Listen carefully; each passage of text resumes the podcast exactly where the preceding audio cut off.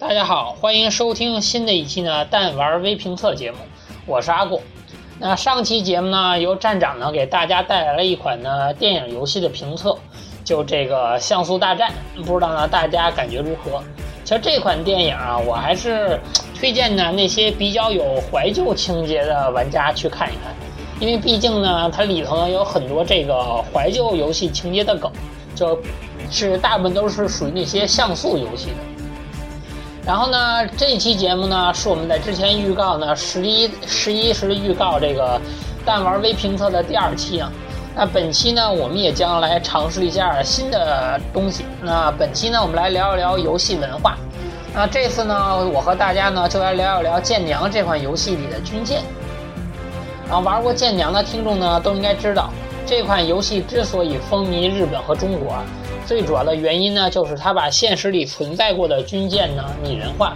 拟化成各种性格各异的妹子，然后把妹子呢和军事题材很好的结合在了一起。而游戏中的每位舰娘的性格呢，都和现实中的军舰有着有着息息相关的关系。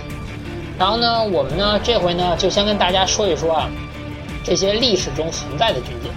然后这次节目呢，我们不说大家熟悉的这个大和和长门这些日本军舰，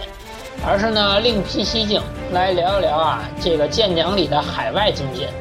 这个德国的 Z 三呢和德国的 Z 一和 Z 三驱逐舰。先来说说 Z 一啊，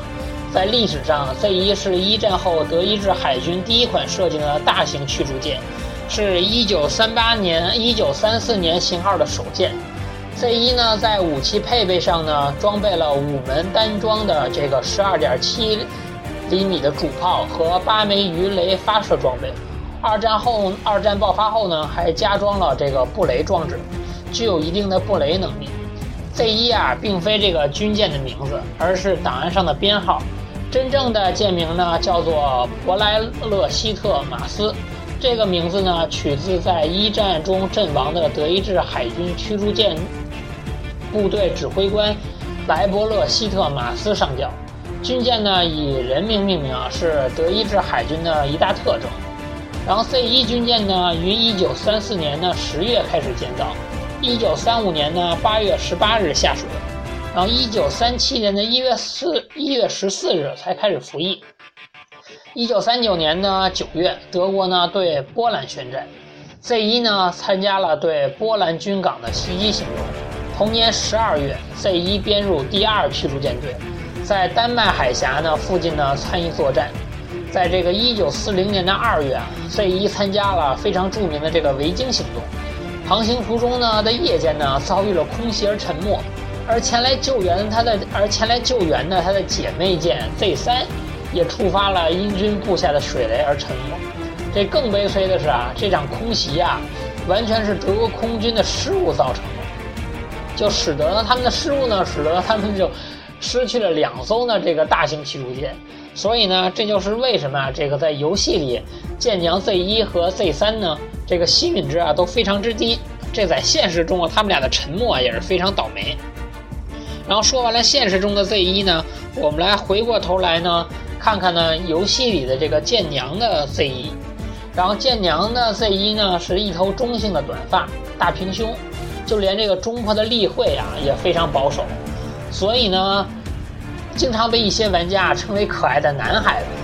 但是呢，你别看 Z 一在这个形象上非常像个男孩，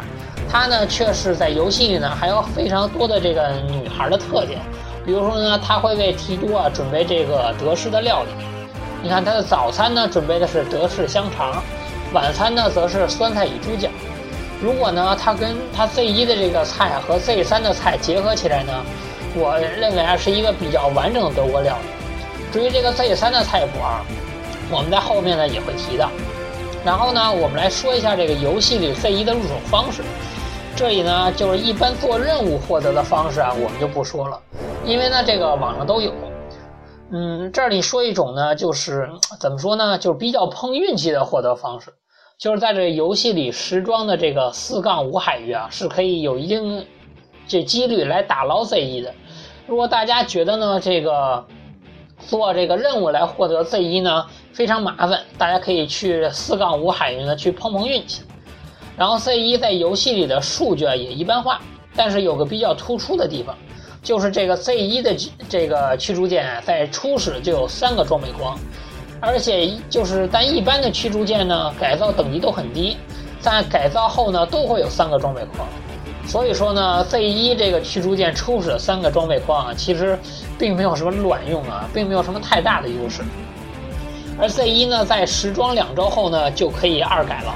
数据上呢也称不上就是非常一流，而且二改的等级呢需要七十级，还是比较高了。所以我推荐呢，如果玩家不是特别喜爱这个 Z 一的战舰呢，我推荐呢玩家还是优先改一些比较实用的战舰就比较好。然后说完了 Z 一呢，那我们接下来来说一说 Z 三。Z 三在型号上和 Z 一相同，武器配备呢也比较相似，它都属于是这个德国一九三四年型号的驱逐舰。然后 Z 三的名字呢，也是取自一位这一战的这个上将，它取自呢这个一战时的这个鱼雷艇的指挥官马克思·舒尔茨上校。然后1935年1月呢，Z 三呢开始建造，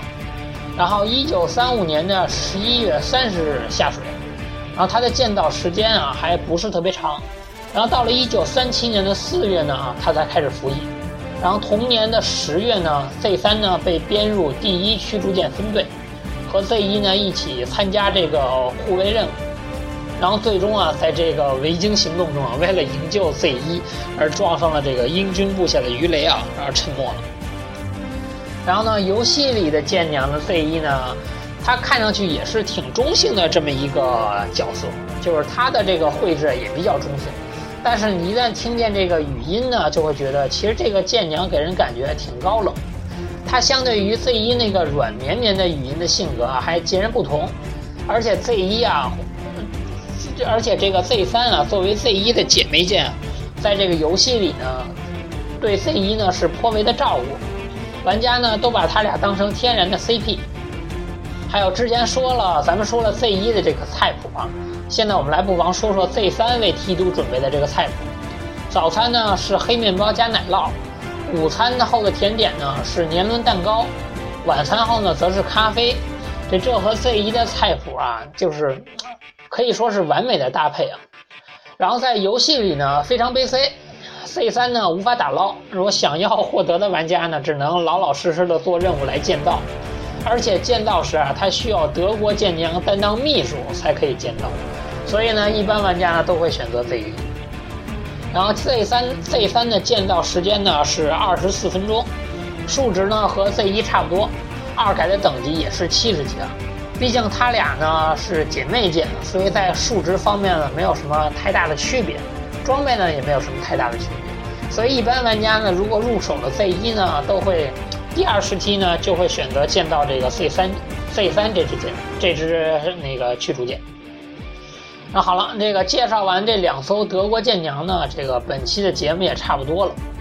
然后呢，最后预告一下啊，就是在这个游戏里啊，C 三舰娘在报时的语音里经常会说：“那就是传说中的俾斯麦号吗？好想跟他一块组成舰队试试。”这里提到这个俾斯麦号啊，正是德意志第三帝国海军建造的最大军舰。